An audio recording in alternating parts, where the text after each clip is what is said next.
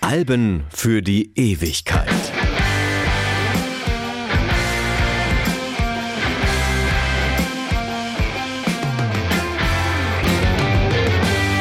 Hallo, ich bin Stefan Kleiber. Das hier ist meine erste Episode Alben für die Ewigkeit nach meiner langen Pause und ich möchte heute über das Album The Man Who von Travis sprechen. Mit ihrem zweiten Werk ist die vierköpfige Band aus dem schottischen Glasgow in jeder Hinsicht zur richtigen Zeit am richtigen Ort.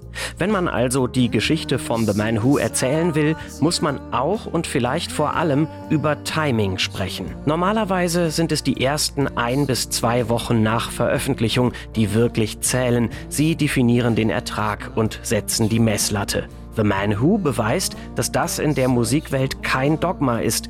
Ein perfekter Moment bringt dem Album die Aufmerksamkeit ein, die es von Beginn an verdient hätte.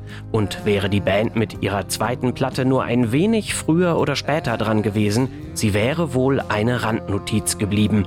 Um die vielen leisen, großartigen Songs wäre es schade gewesen.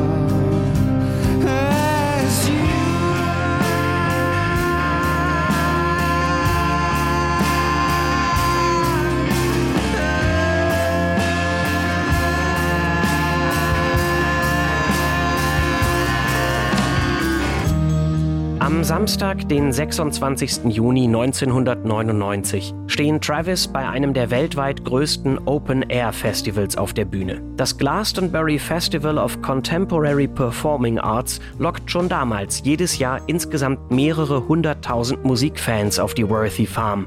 In den 90ern haben die Veranstalter massive Probleme mit Fans-Jumpern, Menschen also, die unbemerkt das Absperrgitter überwinden und sich so kostenlos Zutritt verschaffen. Es gibt Jahre, in denen sich die Besucherzahlen auf diese Weise mutmaßlich verdoppeln. Das Gelände ist ziemlich überfüllt. Es gehört einem Milchbauern und liegt knapp außerhalb von Pilton, einem 1000-Seelendorf in der Grafschaft Somerset im Südwesten Englands, etwa 15 Autominuten von der Stadt Glastonbury entfernt entfernt.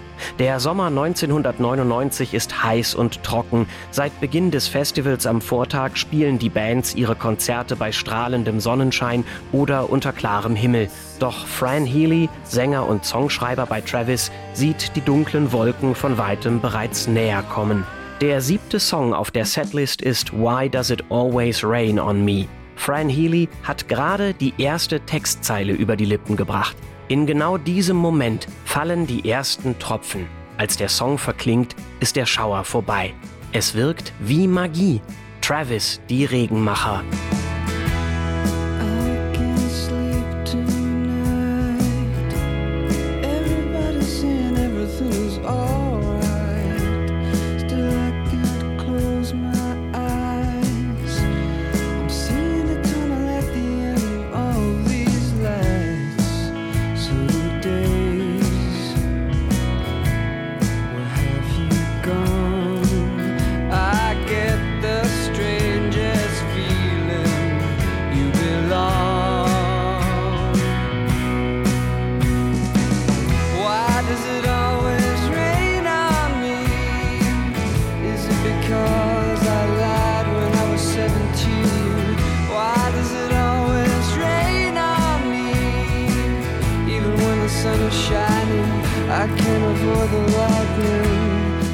Muss sich den Titel live ohne die graziöse Cellostimme vorstellen. Das ist bedauerlich, weil es ihm erst seine ganze Würde verleiht.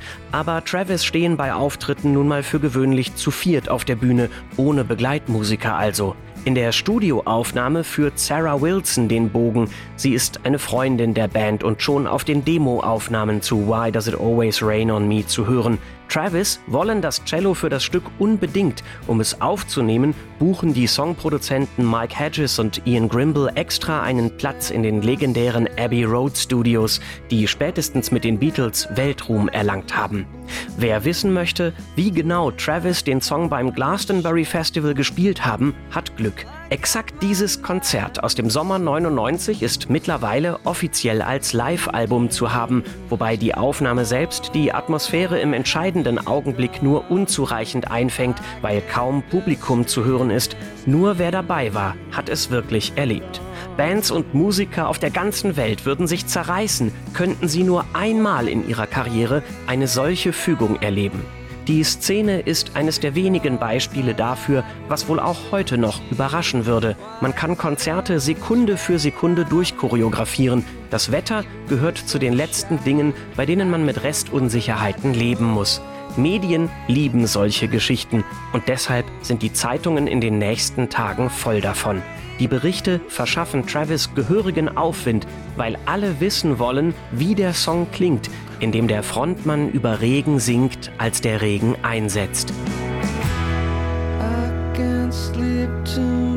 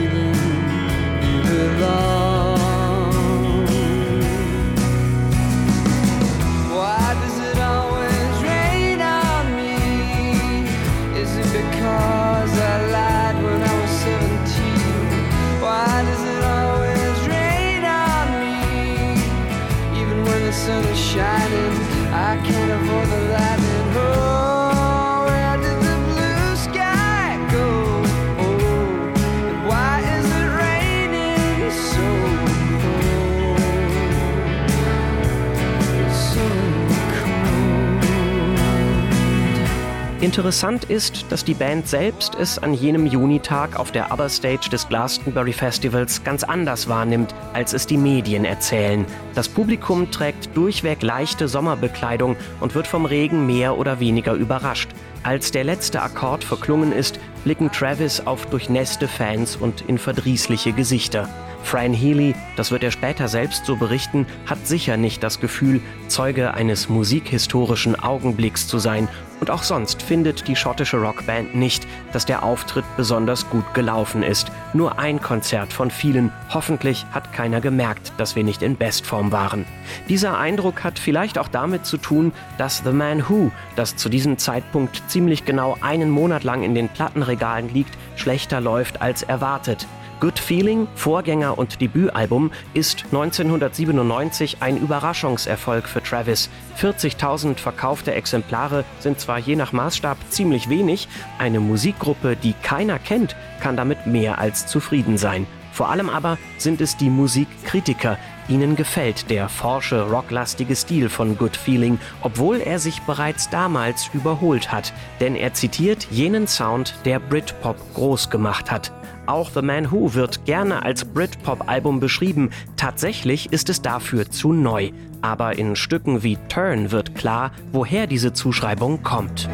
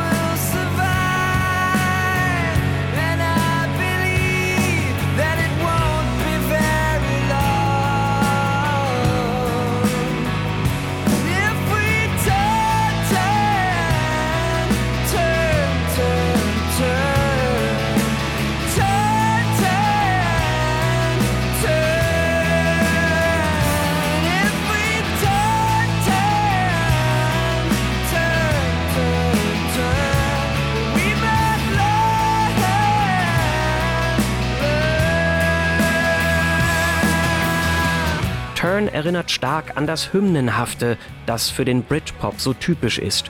Möglicherweise liegt das daran, dass die meisten Songs auf The Man Who lange vor Travis Debütalbum entstehen. Die Grundideen zu As You Are, She's So Strange und auch Turn entwickelt Fran Healy sogar schon 1993, in einer Zeit also, als die Band noch Glass Onion heißt, lediglich eine EP gleichen Namens in Eigenregie veröffentlicht hat und in anderer Besetzung spielt. Die Verbindungen zum Britpop sind in der Tat nicht zu übersehen und das gleich in mehrfacher Hinsicht. Oasis outen sich früh als Fans. Für die aufstrebende Band aus Schottland ist es so etwas wie ein Ritterschlag. Folgerichtig dürfen Travis bei Oasis-Konzerten als Vorband auftreten. Und noch offensichtlicher werden die Parallelen bei Writing to Reach You, die erste Single aus The Man Who, veröffentlicht am 8. März 1999 und damit fast drei Monate vor dem dazugehörigen Album. Der Song klettert bis auf Platz 14 der britischen Singlecharts und verschafft der Band ihren ersten Auftritt bei Top of the Pops. Die BBC strahlt die wöchentliche Fernsehshow seit den 1960er Jahren aus und lässt darin eine Auswahl der jeweils erfolgreichsten Charttitel zum Besten geben. Im Pop und Rock des Mainstream gilt es zu jener Zeit als Ehre, dort eingeladen zu werden. Riding to Reach You verwendet die gleiche Harmoniefolge wie Wonderwall von Oasis, einer der größten größten Hits der Britpop-Bewegung und eine Textzeile nimmt darauf sogar explizit Bezug. What's a Wonderwall anyway? fragt Fran Healy in der ersten Strophe, nicht ohne Augenzwinkern für all diejenigen, die sich am musikalischen Vorbild satt gehört haben. Diese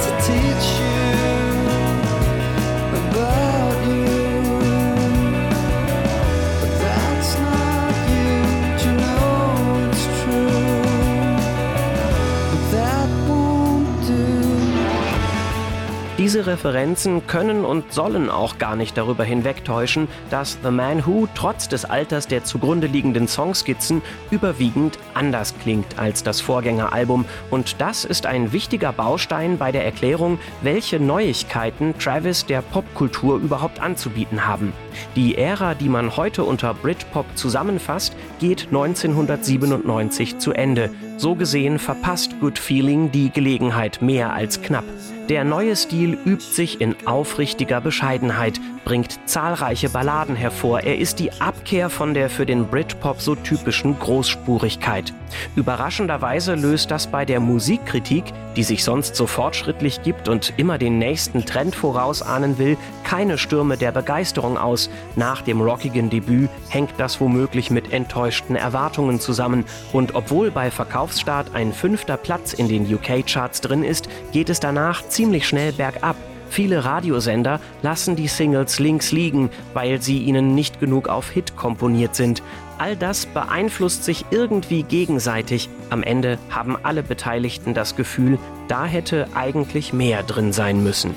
Was wohl auch Travis nicht ahnen und das Publikum noch viel weniger, dass die neuen Songs einem Zeitgeist entsprechen.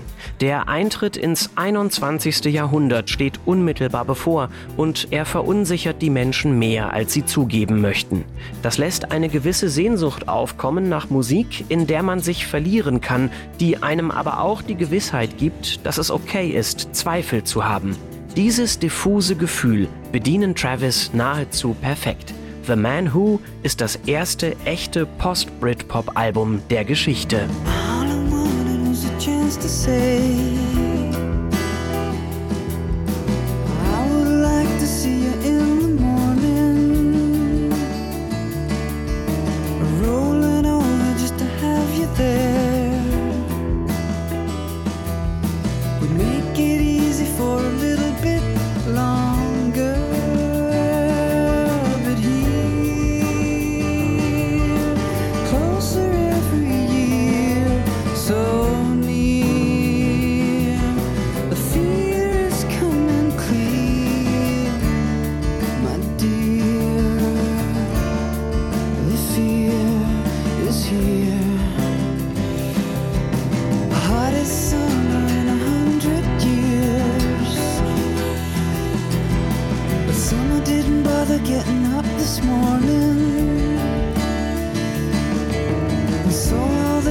forgot to wake. But they were dropping all the leaves on the ground below them. But he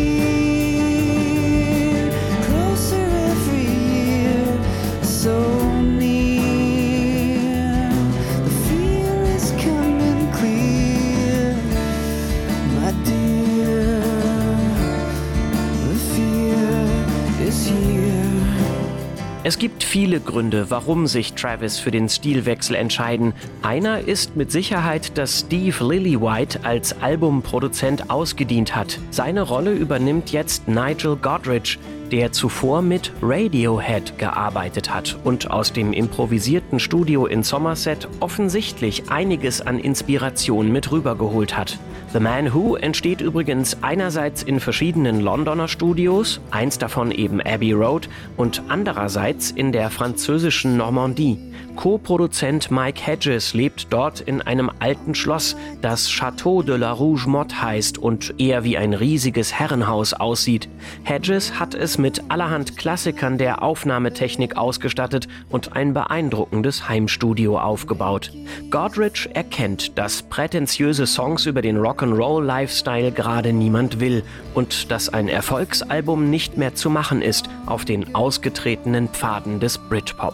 Also suchen Travis sich neue und der Pfad, den sie finden, führt sie in die Zurückhaltung und vor allem zum Anstand. Und um das nicht unerwähnt zu lassen, es ist ein Stil, der viel besser zu ihrer wahren Natur zu passen scheint. In dieser Hinsicht unterscheidet sich The Man Who auch von The Verve's Urban Hymns, deren Macher derart streitsüchtig sind, dass sie sich soeben im April 1999 schon zum zweiten Mal aufgelöst haben. Travis sind solche Konflikte nicht fremd, aber sie haben sie hinter sich gelassen, seit sie Mitte der 90er Jahre im Zuge ihres Plattenvertrags zu ihrer Besetzung gefunden haben, die übrigens bis heute unverändert ist. Fran Healy, Andy Dunlop, Dougie Payne und Neil Primrose sind normale Jungs in ziemlich normalen Klamotten, die versuchen nett zu sein und weder so aussehen noch so auftreten, als seien sie Rockstars mit Hang zur Selbstüberschätzung.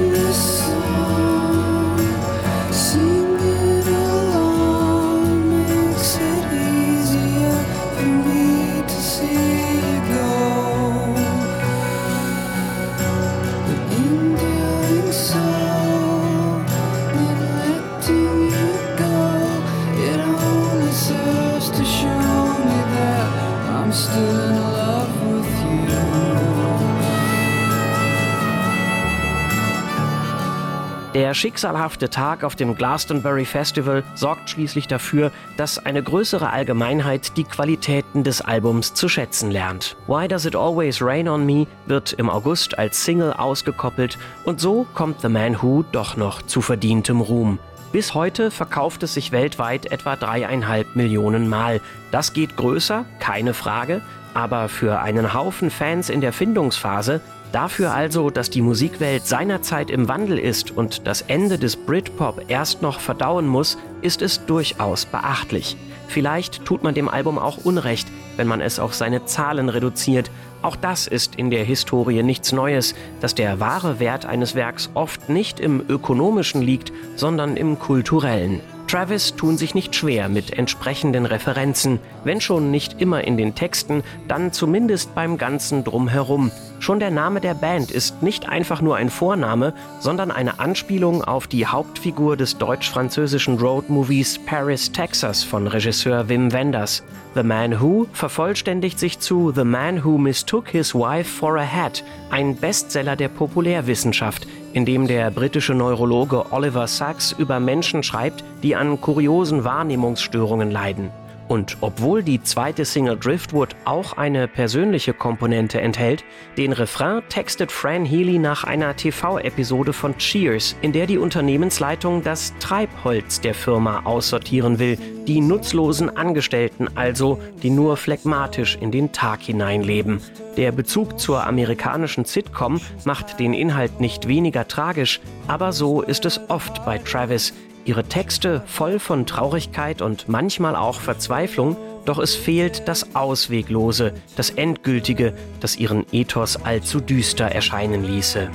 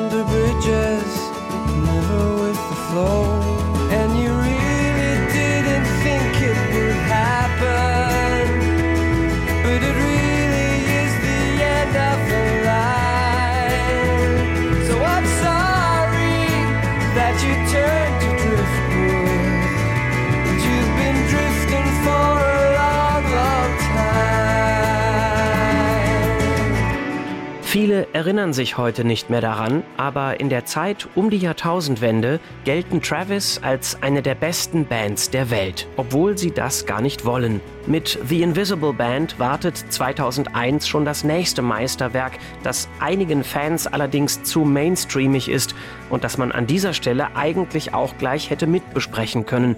Beide Alben sind unter ganz ähnlichen Vorzeichen entstanden und Teil einer Art Gesamtpaket, das mitbestimmt, wie Großbritannien seinen Sound der 2000er gestalten wird. Fest steht jedenfalls, Bands wie Coldplay, Starsailor oder auch Keen gäbe es vermutlich nicht ohne Travis, für die das allerdings keine Ehre ist, sondern eine Bürde.